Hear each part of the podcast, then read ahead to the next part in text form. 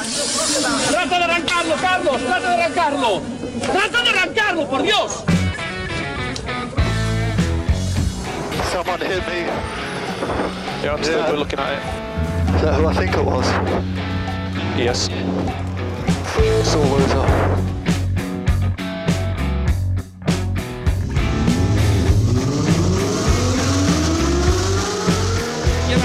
corta, se cierra poco. Sasar. Para derecha buena más corta, no cortar. Para izquierda rápida. Para derecha buena más, se cierra poco. Para izquierda buena más, se abre. Acaba buena más, se abre. Sasar. Para derecha buena más, no cortar. Para izquierda rápida, ojo, se abre. Para uno. Derecha rápida, ojo, con fe. Rápida, ojo, con fe. Acaba rápida menos.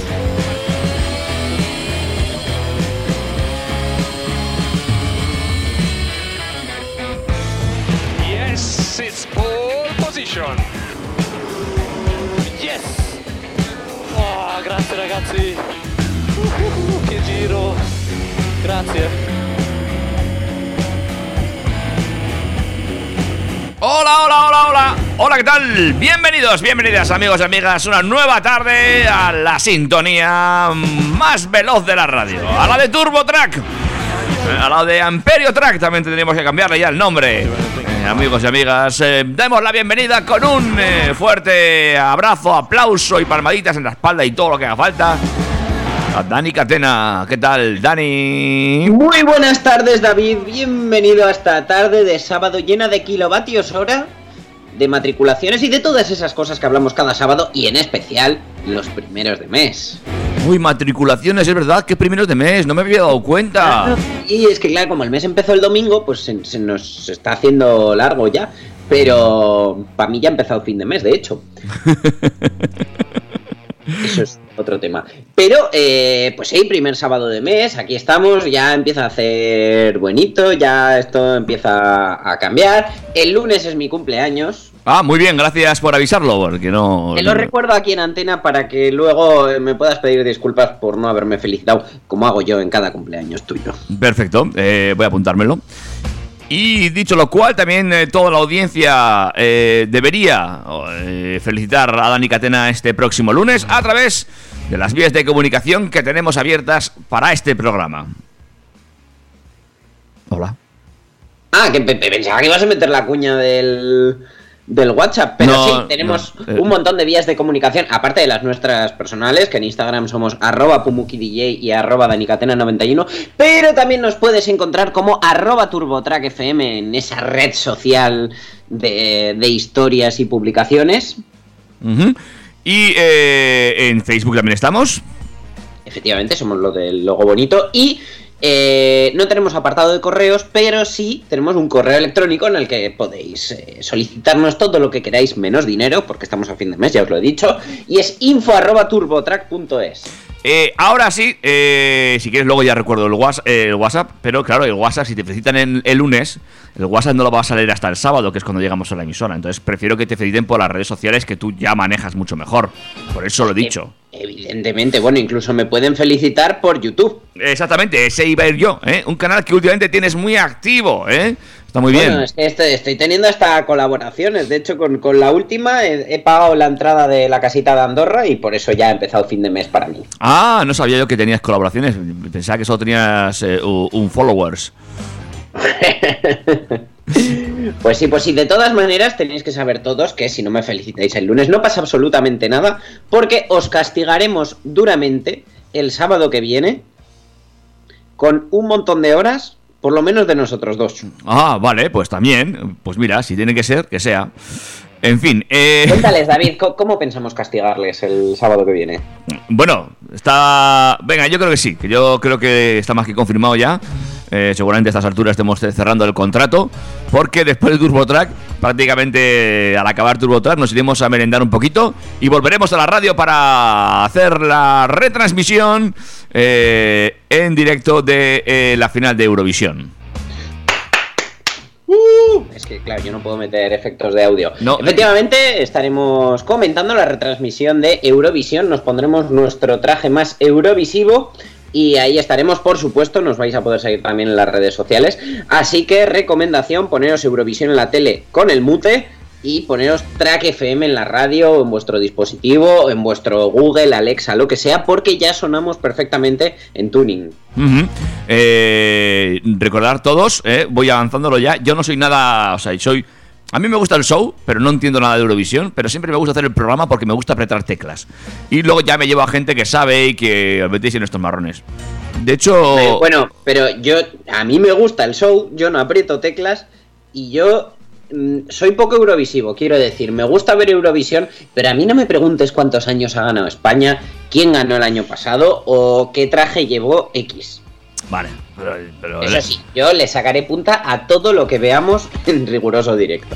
Bueno, pues todo eso lo iremos comentando en la noche del próximo sábado. Pero antes de todo eso, tenemos por delante 50 minutos todavía de radio para comentar cosas que tengan que ver con el mundo del motor, ya sea eléctrico o de combustión, amigos y amigas, con una escaleta que nos pasa a presentar nuestro amigo Dani Catena. Empezaremos como siempre en la sede de la DGT, donde ya se ha acabado el periodo informativo y empieza el periodo multativo, que si no existe me lo acabo de inventar. La pregunta es, ¿puedo circular por la M30 madrileña? Porque recordad que antes la prohibición era de M30 para adentro, pero ahora la duda es, ¿la M30 está incluida también? Bueno, pues luego nos lo cuentas, nos sacas de dudas y veremos qué opina, qué eh, ordena la DGT sobre esta vía, por ejemplo. No obstante, seguimos en la DGT porque se ha corrido el rumor de que están multando por usar el móvil en la gasolinera. ¿Será cierto? Mmm, vale, vamos a ver si eso es cierto o no. ¿Qué más? Hemos pillado a un bebé copilotando en Tenerife. Un bebé copiloto. Bueno, tal y como vienen los jóvenes de avanzados, pues igual, eh, no te digo yo qué. Si la preadolescencia empieza cada vez antes, pues, pues imagínate. En fin. ¿Y qué más tenemos para hoy? Bueno, ya sabéis que yo no soy muy deportivo, pero esto merece la pena comentarlo, y es que Miami se estrena como cuna de un gran premio de Fórmula 1, pero lo más curioso va a ser el agua. El agua. El agua. Vale, vale. El agua. Y ojito, que Alpine no ha querido desperdiciar el tirón del Gran Premio de Miami y nos trae una sorpresita. ¿Ah, sí?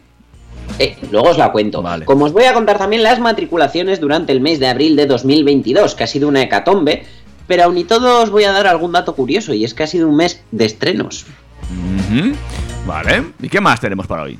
Pues como siempre comentaremos también eh, tema de eléctricos que se han vendido, energías alternativas y por supuesto los chicos de Geomindex nos traen lo más valorado de Internet durante el mes de abril. Muy bien. Después, eh, Alfa Romeo estrema la edición extrema. No, espera, al revés. Estrena la edición extrema. Ajá. Suzuki también tiene una edición nueva y es todavía más limitada que la extrema de Alfa Romeo. Vale. Y ya tenemos Sí, sí, dime, dime.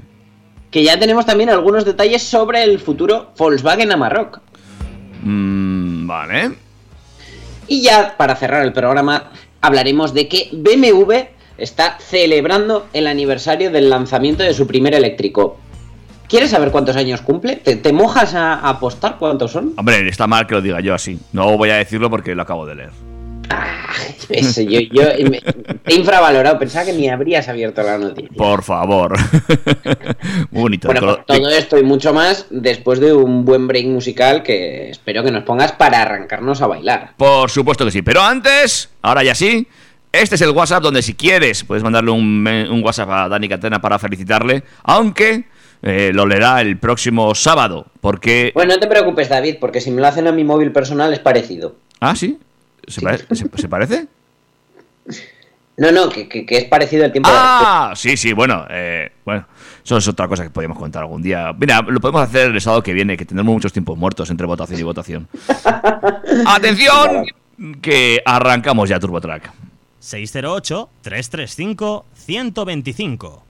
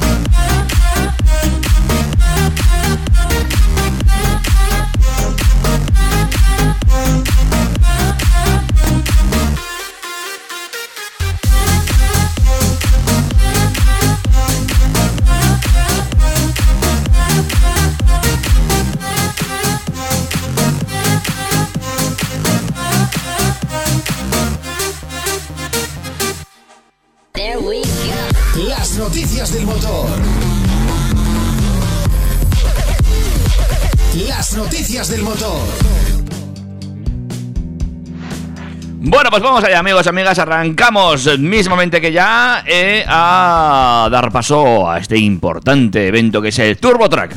Y como siempre, arrancamos por la DGT. Y que esas cositas. Como, como ya os decía antes, ya ha terminado el periodo de prueba e información de la nueva zona de bajas emisiones de Madrid y desde el día 2 de mayo cualquier vehículo sin etiqueta de la DGT que acceda al interior de la M30 será sancionado con una multa de hasta 200 euros. Eh, espera, espera, repite, que me, me he quedado un poco en blanco. O sea, si me multan. Te multan si no tienes etiqueta. Ajá. ¿Y si la tengo en el bolsillo? Mm, bueno, se supone. Ahí abrimos un melón, porque se supone que las camaritas te comprobarán por, por matrícula y a tu coche por matrícula le corresponde. Pero bueno, por si alguien no sabe si lleva o no, eh, son vehículos con motor de gasolina anteriores al año 2000 y diésel anteriores a 2006, ¿vale? La página web de Madrid 360 contempla en todo caso excepciones y es que podrán acceder al interior de la M30 los vehículos sin distintivo de la DGT que a fecha 1 de enero de 2022 estén domiciliados en Madrid en el registro de vehículos de la DGT y figuren en el padrón del impuesto de vehículos de tracción mecánica. Siempre que mantengan estos dos requisitos podrían acceder hasta el próximo 31 de diciembre de 2024, cuando ya quedará prohibida su circulación en esta zona. Igualmente podrán acceder los vehículos sin etiqueta conducidos por o empleados para trasladar a personas titulares de tarjeta de estacionamiento para personas con movilidad reducida. Para ello deberán estar dados de alta en el sistema de gestión de accesos a Madrid, zona de bajas emisiones, y exhibir la respectiva tarjeta de estacionamiento para personas con movilidad reducida. Ah, vaya follón.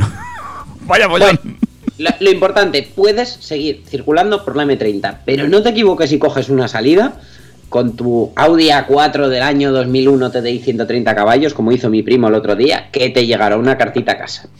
Vale, bueno, pues mucho cuidado, eh, a la entrada en Madrid, que está poniendo la cosa complicada. A ver con qué coche vas. Lo mejor, ya sabes, un cero emisiones y así sabes que eres inmune. Yo, la verdad que es, es una pegatina que te da como superpoderes. Te crees que lo puedes todo. Claro, luego terminas con una multa porque no puedes aparcar en la acera ni dejar el coche donde te dé la gana. Pero yo a veces hasta me lo creo.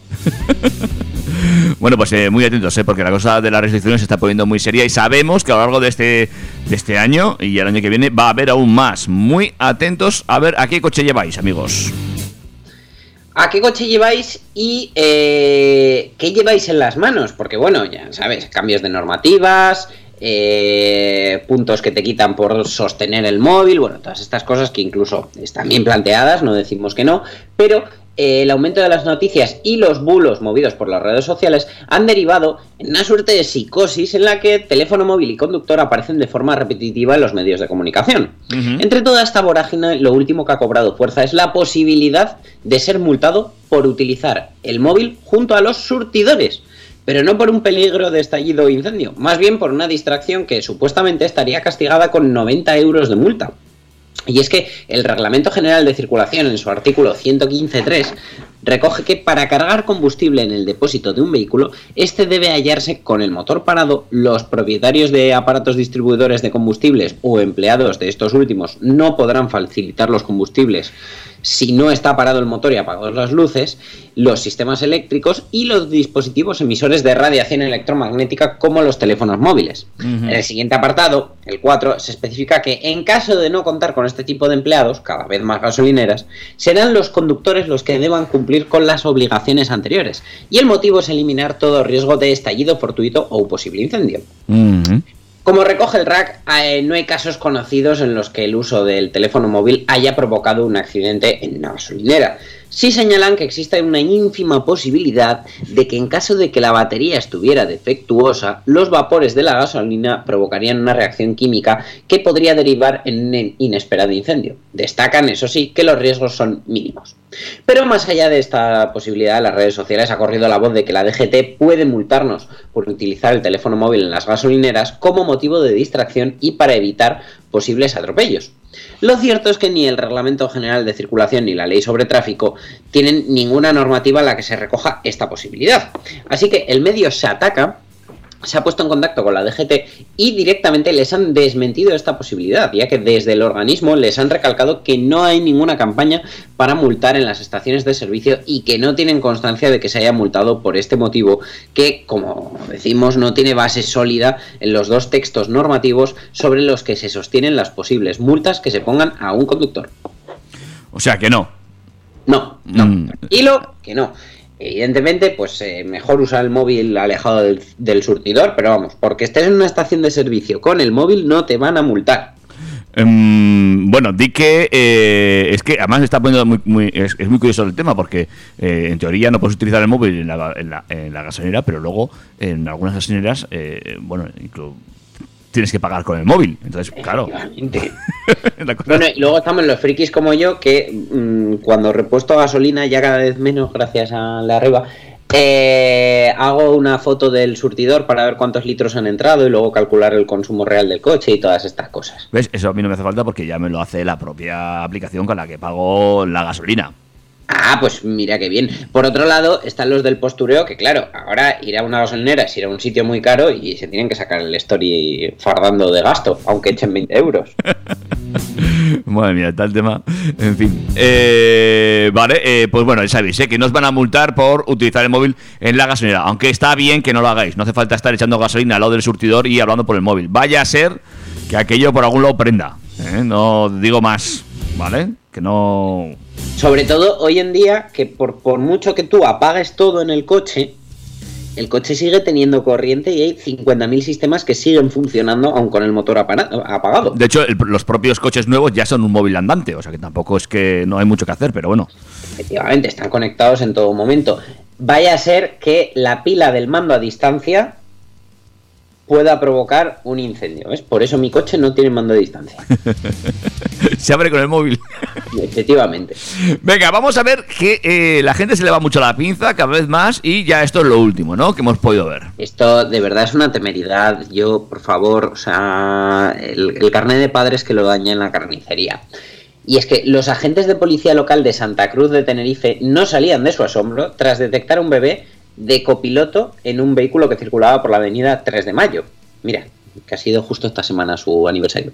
Bueno, la historia del bebé copiloto es tan curiosa como peligrosa para el pequeño. Y es que los agentes de la policía local que se encontraban en esa zona divisaron un vehículo que circulaba por la citada avenida, comprobando que en el asiento del copiloto, dentro de un capazo y sobre las piernas de una persona, o sea, es que ni siquiera iba el capazo puesto con el cinturón, no, no, no, lo llevaban encima.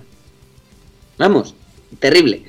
Eh, se encontraba un bebé y bueno, pues han aprovechado para recordar que desde el 1 de octubre de 2015 los menores de edad que no superen los 135 centímetros de altura deberán viajar en los asientos traseros del vehículo con su sistema de retención infantil adecuado. Y ahora mi vecino Javi preguntará, ¿y qué hago yo que tengo un Mazda MX5 biplaza? Bueno, pues no te preocupes porque podrán viajar delante cuando el coche no disponga de asientos traseros o también cuando todos los asientos traseros ya estén ocupados por menores. O sea, no mandes a tu suegra atrás para poner al niño adelante, ¿vale? O, en otro caso, cuando por falta de espacio no quepan tres sistemas de retención infantil.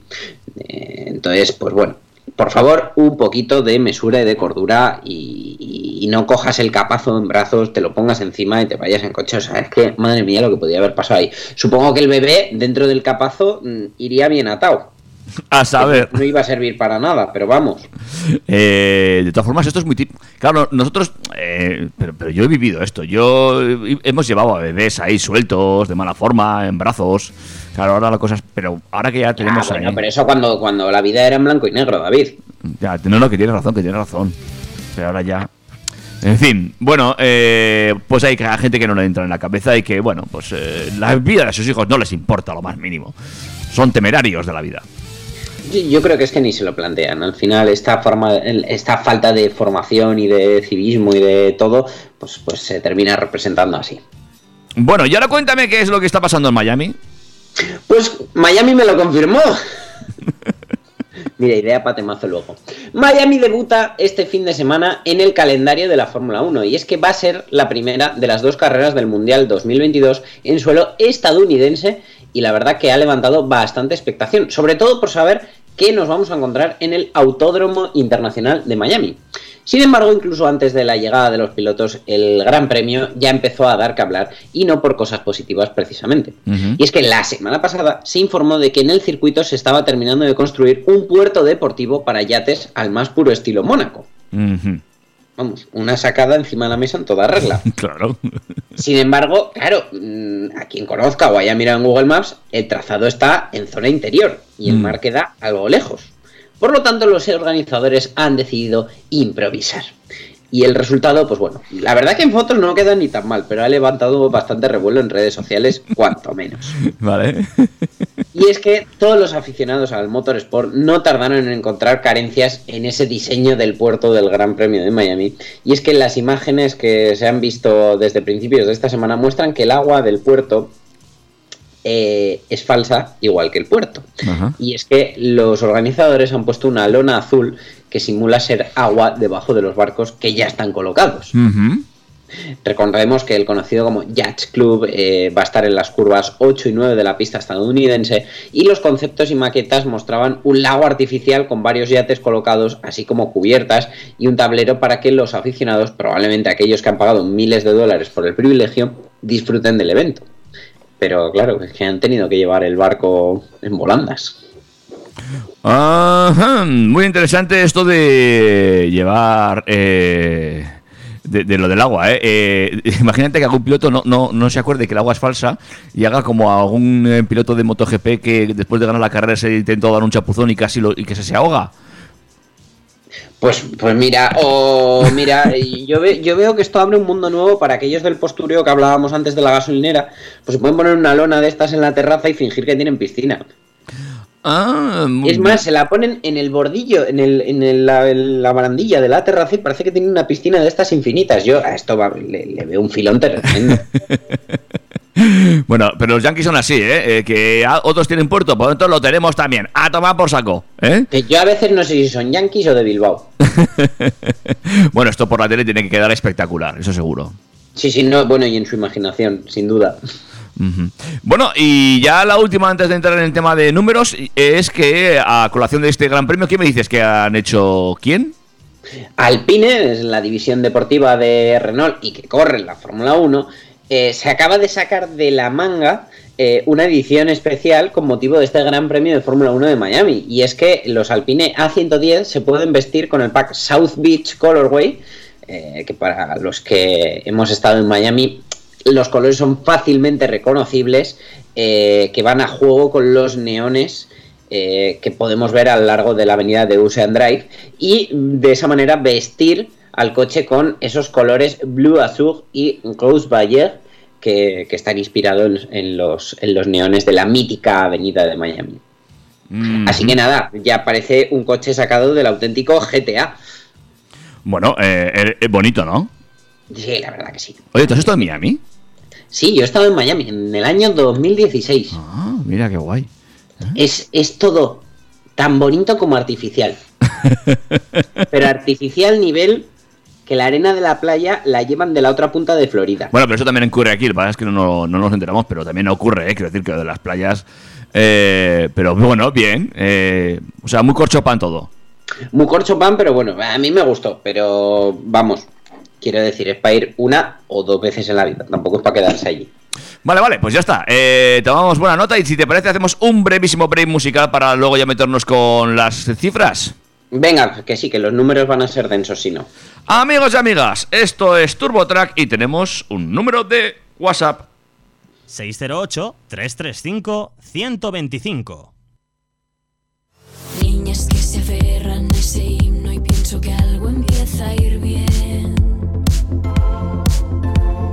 Piernas que se abren en camillas para que puedas nacer.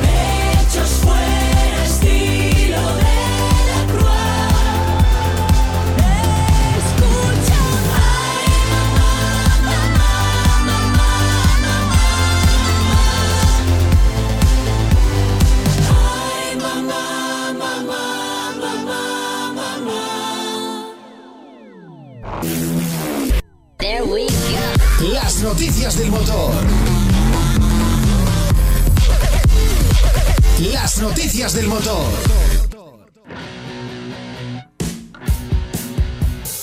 Bueno, pues primeros de mes o final, depende cómo lo vea Dani Catena, pero eh, bueno, para la cuenta de Dani Catena final de mes y para de casi todos final de mes ya, una vez que te giran el recibo del gas ya es final de mes. Y eh, es momento de repasar los números de las matriculaciones, que me da la sensación de que no hay buenas noticias, ¿no? No, y tú además lo puedes decir en primera persona, pero las ventas de coches nuevos en España no levantan cabeza. En abril se produjo un retroceso del 12,1% respecto al mismo mes del año anterior, registrándose apenas 69.111 coches. ANFAC cita como motivos principales la crisis de los microchips, la incertidumbre económica y eh, desde luego es una situación que lleva alargándose todo el año, ya que en los primeros cuatro meses de 2022 se han matriculado 233.509 coches, que son un 11,8% menos que el mismo periodo de 2021. La lista de ventas eh, también está en un momento convulso, donde los habituales modelos líderes han ocupado posiciones más discretas. Esta vez el protagonismo se lo han llevado la gama de crossovers urbanos de Volkswagen, puesto que el Volkswagen T-Rock se ha llevado la victoria y el Volkswagen T-Cross firma un fantástico cuarto puesto. Otro crossover, el Seat Arona, ha logrado un fantástico segundo lugar en la tabla, justo por delante del Toyota Corolla. El popular Dacia Sandero debe conformarse con el quinto escalón y se observa que 7 de los 10 coches más vendidos lucen carrocería sub, mostrando que el mercado sigue claramente orientado hacia este tipo de modelos. Varios modelos de relevancia se han matriculado por primera vez en nuestro país, tres de ellos 100% eléctricos. En concreto se han estrenado el Renault Austral con tres matriculaciones, el Mercedes EQE con otras tres, el Volkswagen ID5 con dos, el Nissan Ariya con uno y el Toyota Aygo Cross con uno que supongo que será el tuyo, David. no, ya podía, pero no. Tras ver los resultados de la clasificación de modelos, no es de extrañar ver a Volkswagen en la primera plaza de la tabla mensual de fabricantes, con una ventaja amplia sobre Toyota. El tercer peldaño es para SEAT, cuyos datos han caído un 43% respecto a las ventas de abril de 2021. Entonces, bueno, eh, por modelos. Ya os digo que eh, T-Rock primero, Arona segundo, Corolla tercero, T-Cross cuarto, Sandero quinto, Tucson sexto, Citroën C3 séptimo, Toyota CHR octavo, Citroën C3 Aircross noveno y Kia Sportage décimo. En cuanto a, marcas, eh, serían Volkswagen primera, Toyota segunda, Seat tercera, Kia cuarta, Hyundai quinta, Citroën sexta, Peugeot séptima, Renault octava, Dacia noveno y eh, en décimo lugar tendríamos a Audi. Curioso que casi los, los grupos van, van agrupados en ventas, porque Volkswagen primero, Seat tercero, Kia cuarto, Hyundai quinto, Citroën sexto, Peugeot séptimo, Renault octavo y, y Dacia noveno. Pues tiene razón, tiene razón. ¿eh? Muy curioso. Ah, ha sí. sido bastante, bastante curioso. Pero bueno, vamos también a la otra parte del turrón que nos eh, interesa y es que las matriculaciones de vehículos electrificados, es decir, eléctricos e híbridos enchufables, sí que han subido. Y es que han subido un 32,3% en abril hasta las 7.911 unidades, con lo que acumulan un total de 31.074, que es un 61,6% de crecimiento según datos de Aediv y Gambam. En concreto, las ventas de vehículos 100% eléctricos crecieron un 21,6% en abril respecto al año anterior hasta las 3.522 unidades, en tanto que desde comienzos de año el aumento es del 79,2% con 16.111 vehículos. Los 100% eléctricos han ascendido a 1.958, es decir, un crecimiento del 35,4% y en el acumulado llevan ya un 92,6% de crecimiento. Las furgonetas han caído un 38,1%, eh, si bien en el acumulado siguen subiendo hasta un 30%. Las motos fueron los que re- registraron una mayor subida en abril al aumentar sus ventas, un 120%, situándose en 904 unidades, con un 100% más de lo que de acumulado en lo que va de año. Por su parte, híbridos enchufables registraron un incremento de casi el 43% durante el pasado mes, alcanzando las 4.389 unidades, de las cuales 9 de cada 10 fueron turismos. Las ventas de turismos híbridos enchufables ascendieron a 4.331, el, casi el 42% más, mientras que en el acumulado de entregas estos vehículos suben un 44,9 hasta las casi 15.000 unidades. Las furgonetas cerraron en abril con 58 matriculaciones, que es un 427% más, con un avance lo que va de año del 709%. Evidentemente las ventas de furgonetas pues están empezando como quien dice ahora, el año pasado eran vamos, si este año son residuales, pues el año pasado eran mínimas y de ahí esos crecimientos. Así, los datos de las aso- asociaciones muestran que el 9% de las matriculaciones de turismos correspondieron a modelos electrificados. Interesante estos números, ¿eh? Y cómo el tema eléctrico va cogiendo, bueno, buen ritmo, ¿eh? A pesar de la crisis económica y de todo el rollo, pues los consumidores cada vez se van interesando más, lo van viendo más claro. Y con vídeos como los que tú haces, pues claro, más fácil también. ¿eh? Y ese- además quería contaros que eh, tenemos también los 5 coches eléctricos más vendidos en abril de 2022 y como ya os adelanté, en este mes no aparece Tesla.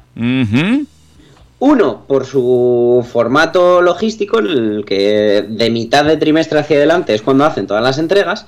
Y en segundo lugar, porque han tenido la planta cerrada por, por COVID. Pero bueno, os doy la lista en orden inverso. Y es que en quinta posición tenemos el Kia EV6 con 103 matrículas.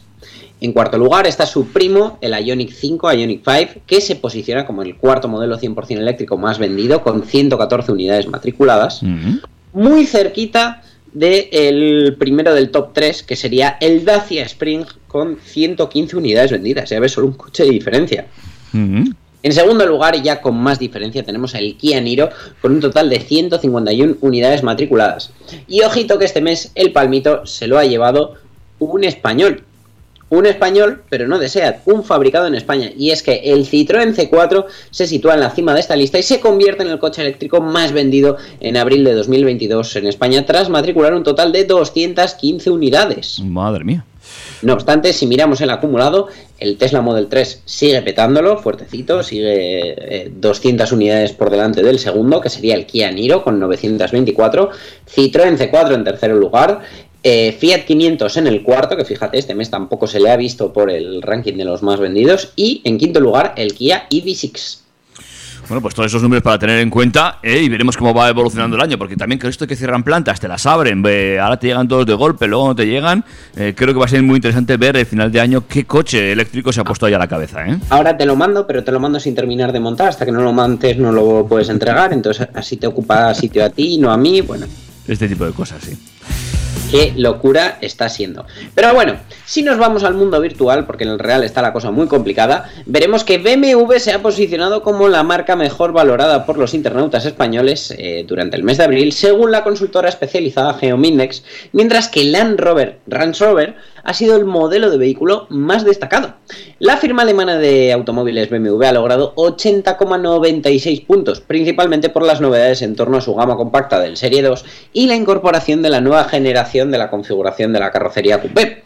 Asimismo, el nuevo monovolumen Serie 2 Active Tourer también ha sido clave para que BMW consolidara su liderato en abril. La verdad es que abrieras las noticias del motor, cuando las abrieras aparecía algo de BMW. De esta manera, el top 5 de marcas queda completado por este orden, siendo BMW la líder, seguido por Kia, Toyota, Audi y Porsche.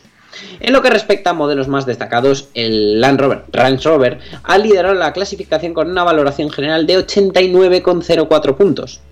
Le han seguido el BMW Serie 2 Coupé con 88,11 puntos, que ha hecho que BMW llegue al top de marcas. Y en tercer lugar, el nuevo Kia Niro con 84,08. Aunque lo mismo también están teniendo en cuenta la repercusión del Niro Plus del que hablamos el otro día, que no deja de ser un remake del modelo anterior. Pero bueno, eh, han atraído la atención de usuarios con propuestas tan diferenciadas como la de la tradición deportiva de BMW o la tripa alternativa electrificada, híbrida, híbrida enchufable y 100% eléctrico del todo camino compacto coreano. Cierran el top 5 el Mercedes SL, el Toyota Corolla con 82,84 y 81,39 puntos. Bueno, pues eh, ahí están todos esos números, amigos y amigas, que podéis ir digiriendo poquito a poco para que veáis por dónde va el mercado y por dónde van los intereses de los consumidores, ¿eh? que es lo que tratamos de desglosar a lo largo de este ratito siempre a primeros de mes con esas cifras. Interesante siempre, ¿eh? Pues, ¿sabes qué me gustaría a mí consumir? Y además lo digo siempre. Mm, A ver. Lo que pasa que por su injusto tratamiento en el mercado de ocasión, pues estoy esperando a que se devalúen mucho, que no tardarán. Y ese día yo podré tener por fin mi Alfa Romeo Giulia. Eh, no sé si en esta edición especial extrema. Que, que va a estar disponible tanto en el Giulia como en el Stelvio. Y es que en diseño exterior eh, sobresalen por su revestimiento de fibra de carbono en carcasas de retrovisores y en la V delantera. Mm. Además, presenta tonos en elementos como el logotipo específico extrema, el paragolpes, las llantas de aleación de 19 pulgadas en el Giulia y 21 en el Stelvio y las pinzas de freno. En el interior incluye acabados en fibra de carbono y asientos de alcántara. Las costuras rojas en el salpicadero, los asientos, el volante y la palanca de cambio realzan aún más el aspecto racing del modelo. Los modelos Extrema cuentan con un motor de 2 litros turbo de gasolina de 280 caballos, extraído de las versiones Veloz, y eh, también pueden ir asociadas a un propulsor 2200 2,2 litros turbo diésel de 210 caballos, ambos en combinación con cambio automático de 8 velocidades y la tracción total Q4. Además, esta edición especial monta nuevas suspensiones activas de serie.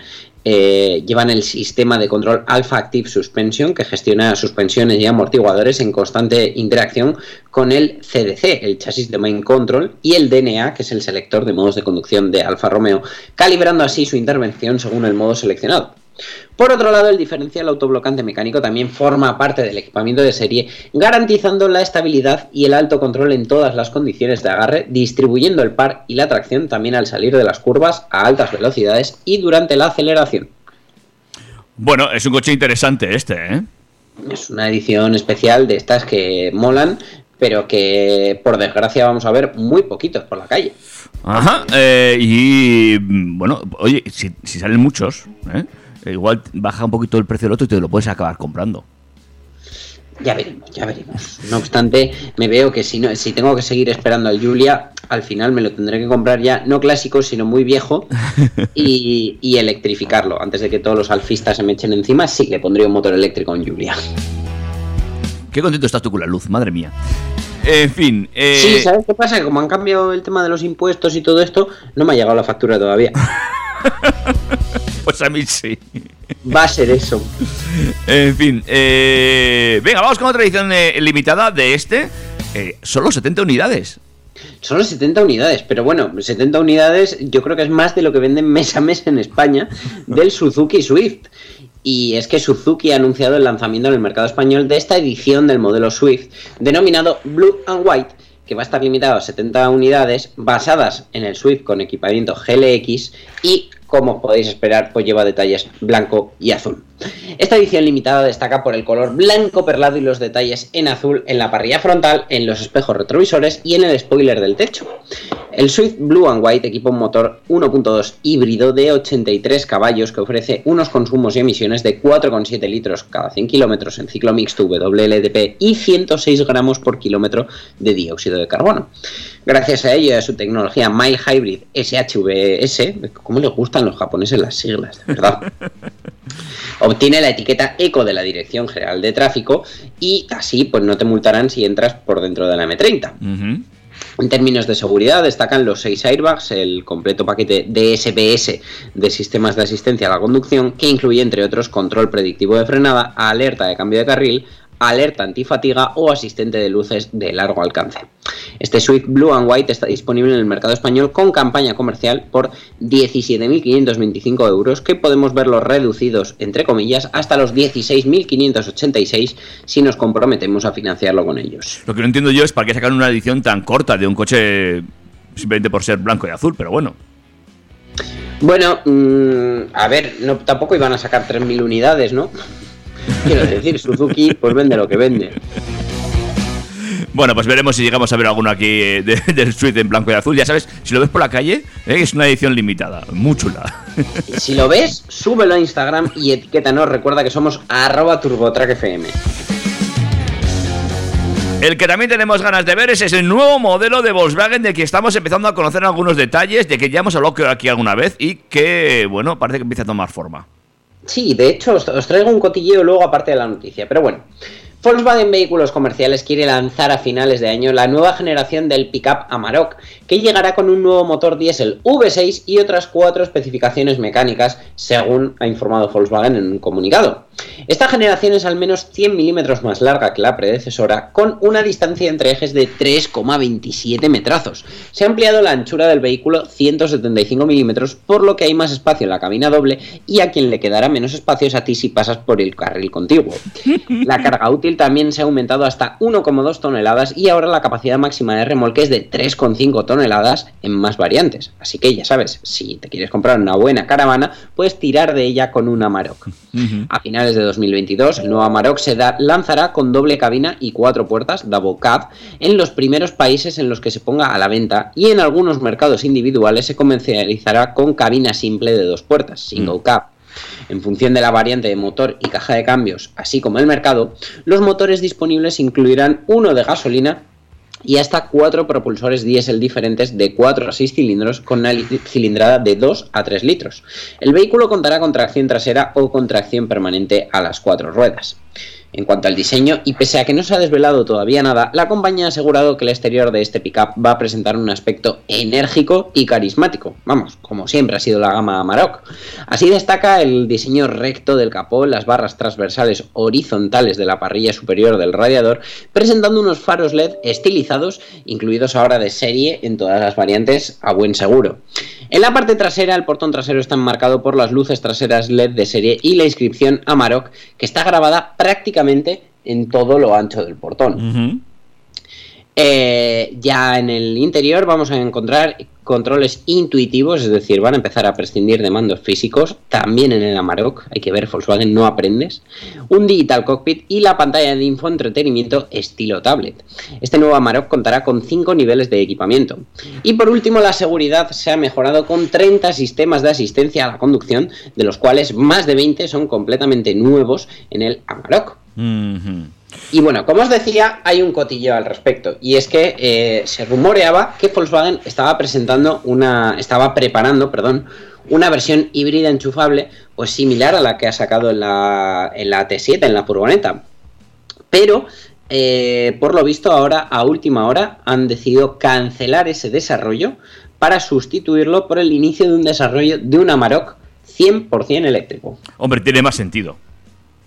Con la que está cayendo, sí. Mm, La tiene, verdad es que sí. tiene más sentido porque ya comentamos aquí en este programa que parece ser que el futuro de los híbridos enchufables pues se prevé cortito, ¿eh? Y luego además que me, que me parece más útil porque habrá gente que tenga su Volkswagen Amarok para circular solo por dentro de su finca o de su campo, que tendrán más hectáreas que mi pueblo, pero aún así probablemente les sirva con la autonomía de un eléctrico cargando todas las noches, porque el, el- el Amarok no se alejará nunca de, de ese centro que podría ser la casa o el cortijo. Sin embargo, pues las versiones que sí que hagan kilometradas, pues mira, seguimos teniendo opciones de gasolina y sobre todo diésel, que yo no entiendo, bueno, sí entiendo, pero no justifico que se esté perdiendo de esta manera en tantísimos coches la opción de poder comprarlo con motor diésel. Claro que sí. Además, este, claro, es- este, este- es evidente que este es un vehículo destinado al trabajo, por lo tanto, entendemos eh, esa versión diésel mm, 100%. Lo que te- me pasa eh, es igual que a ti, no he terminado de entender lo de quitarle los mandos a este tipo de vehículos. Es una cosa, imagínate tú entras ahí con, con tus guantes de albañil y, o, o de... O de, o de y- y- y- O de llevar tú tu coche al circuito, porque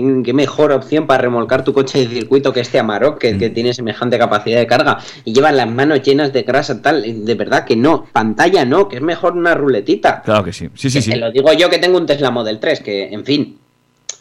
Pero vamos, que sigo prefiriendo las ruletitas y las ruedas para ajustar la temperatura. Lo que pasa que, bueno, al final claudicamos y pasamos por el aro. En fin, eh, no, está claro que las marcas van a tirar por las pantallas. Ya hemos descubierto que las pantallas salen más baratas que, lo- que los mandos de rutita, ¿eh? de- por lo menos de momento, y así andamos, que luego no hay pantallas en el mundo para hacer coches. ¿eh? Efectivamente, pero fíjate que, que- qué movimiento tan estratégico, por ejemplo, el de Grupo Volkswagen, que antes tenía que diseñar unos mandos de aire acondicionado y otros de climatizador para cada modelo, para el Octavia, para el León, para el Golf, para el A3 y ahora pues los meto todos en la pantalla y no tengo más que desarrollar la pantalla, que en software y prácticamente en hardware va a ser lo mismo para todos, y no tengo que tener cuatro piezas eh, en dos modelos, es decir, ocho piezas diferentes para cada modelo. Por ahí, por ahí van los tiros, amigos amigas. En fin, bueno, pues eh, muy chulo el Amarok eh, cuando lo veamos. ¿eh? De estos pocos, que de estos hemos pocos podido ver desde hace ya bastante, bastante tiempo, aunque seguro que muchos ni siquiera lo conocéis, es el primer eléctrico de BMW. Es cierto, es cierto que no creo yo recordar haberlo visto nunca. Pues yo lo he visto en el Museo de BMW en, en Múnich, pero desde luego eh, me hubiera gustado verlo rodar por la calle porque el primer modelo de BMW impulsado por electricidad fue el BMW 1602 que ha cumplido, atentos, la friolera de 50 años desde su lanzamiento, según ha anunciado la firma automovilística. Este modelo fue presentado hace medio siglo en el marco de los Juegos Olímpicos de 1972, celebrados en Múnich, Alemania. Y este BMW 1602 destacaba por su brillante color naranja y fue denominado como Electro Antrieb, que traducido al español sería como accionamiento eléctrico. A raíz de la presentación de este modelo surgió la actual gama i de BMW basada en un concepto integral de movilidad sostenible y revolucionario que desde luego estuvo en stand-by durante unos cuantos años. unos cuantos, unos cuantos. BMW tuvo una visión de futuro excelente, puesto que se adelantaron a la gran crisis del petróleo sucedida en 1973 y la firma dio el gran paso de electrificar sus vehículos porque el futuro así lo requería. Este modelo de cero emisiones se desarrolló sobre la base y soporte de los modelos contemporáneos de combustión, teniendo incluso una carrocería y apariencia exterior exactamente igual a estos modelos. Fíjate, fueron pioneros incluso en eso, ¿no? Fueron los primeros que no necesitaron hacer un coche feo para que fuera eléctrico. Luego se les cayó esta afirmación cuando sacaron el i3. Que a día de hoy te diré que, que me gusta porque me parece simpático. Sí, es mágico. Es, es- es como, te da ganas como de abrazarlo. Sí, sí. Tú, tú lo has dicho, la palabra es mágico. Los que, los- nuestros oyentes, los que hablan navarro, entienden lo que significa mágico. Claro, claro, es muy mágico, es como de abrazar. Sí. Es como de abrazar, pero, pero yo me voy a por el buen horro. Bueno, eh, en relación al motor eléctrico, este contaba con una potencia de, atento, 32 kilovatios, que son 44 caballazos, e iba instalado contiguo al conjunto de baterías. Vamos, eh, tiene la misma potencia que un Dacia Spring a día de hoy. Lo que no sabemos es cómo tendrá la batería a día de hoy este coche, pero bueno, eh, por lo demás, bien. Jo, me gustaría, vamos a ver si encontramos capacidad de batería BMW 1602. Vamos a ver. Ti, ti. Pues mira, tenía una capacidad de 12,6 kilovatios hora. Vamos, la que nos podemos encontrar en muchos híbridos enchufables de hoy en día. Eh, pero atento porque lo mejor de todo es el peso.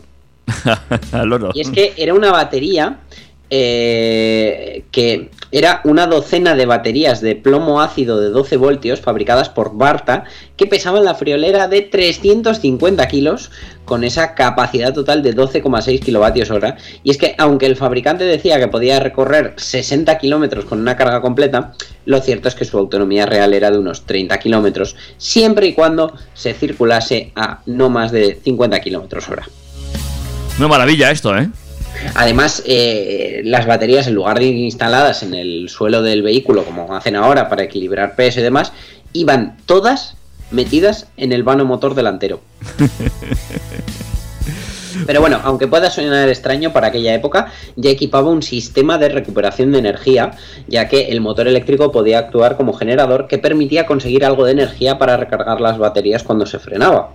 El motor eléctrico iba instalado a continuación de las baterías en el lugar donde estaba la caja de cambios del coche original y tenía su propio sistema de refrigeración para evitar sobrecalentamientos. Era un motor Bosch con 32 kilovatios de potencia, unos 43 caballos, que accionaba un árbol de transmisión que a su vez accionaba las ruedas traseras. Pese al nuevo propulsor eléctrico, el 1602 Electro Antrief seguía siendo un BMW de tracción trasera. Eso sí, las prestaciones eran comedidas. Necesitaba 8 segundos para pasar de 0 a 50 km hora y la velocidad máxima era de unos escuetos 100 km por hora. Además, el... fue muy gracioso porque, claro, es, es- es de estos coches en los que la palanca de cambios emerge del suelo, no lleva un marquito con unas molduras y unas cosas alrededor. Entonces, directamente cambiaron ese agujero del que emergía la, la palanca de cambios por un interruptor, vamos, el mítico interruptor que le das así para adelante y para atrás. que es como un palito. Sí, sí, sí. Bueno, pues en el interior eh, iba este pequeño interruptor que permitía eh, elegir el sentido de la marcha y el cuadro de instrumentos tenía nuevos relojes y testigos adaptados a ese nuevo propulsor eléctrico, incluyendo un indicador de nivel de carga de las baterías justo a la derecha del velocímetro. Eh, desde luego, medio siglo después de que BMW eh, exhibiera este eléctrico en los Juegos Olímpicos de 1972, la firma muniquesa va encaminada hacia una gran gama ampliamente electrificada bajo ese sello y con el objetivo de vender más de un millón y medio de coches eléctricos en el año 2030. Bueno, pues veremos si llegan a ese objetivo, amigos y amigas, que me imagino que sí, eh, porque los tiros van por ahí. Y bueno, este coche, pues eso, para verlo en un museo, ¿eh? Qué cosicas. Hombre, pues para empezar, que sepas que ya se han empezado a filtrar fotos de las mulas de pruebas del BMW i5, de lo que sería la berlina grande de BMW sin llegar al lujoso eh, i7, que va a ser el, el rival directo del Mercedes EQE y que ya están prometiendo 600 kilómetros de autonomía, por lo menos sobre el papel. No dudo que lo alcanzará la NEM porque, claro, entre que empiezan el desarrollo del coche y de aquí a que lo acaben y a la velocidad que está investigando sobre baterías, pues yo creo que dará, dará más que tiempo. Sí, pero yo creo que también pasará un poquito como sucede en el, en el caso del Mercedes, que al final de la autonomía prometida a la real, pues nos encontramos con un abismo.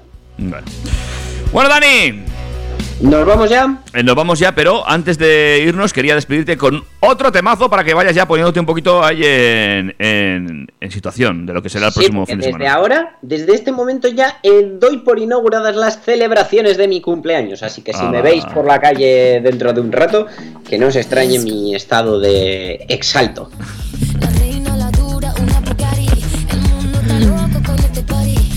¡Churro! ¡Cuídate mucho! Nos vemos la semana que viene y nos oímos en el 101.6 de la FM para todos los que estéis en Pamplona y en trackfm.com. Por cierto, este sábado, eh, no lo he dicho, pero lo voy a decir ya ahora.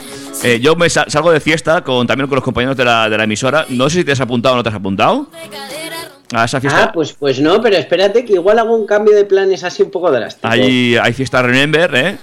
Y ahí vamos a estar, pues algunos, los más, los más destrozados. los más, los más remember, los más vintage. Correcto, Los del track vintage. correcto. En fin, eh, cuídate mucho. Un abrazo, David. Hasta la semana que viene. Adiós. Chao, chao.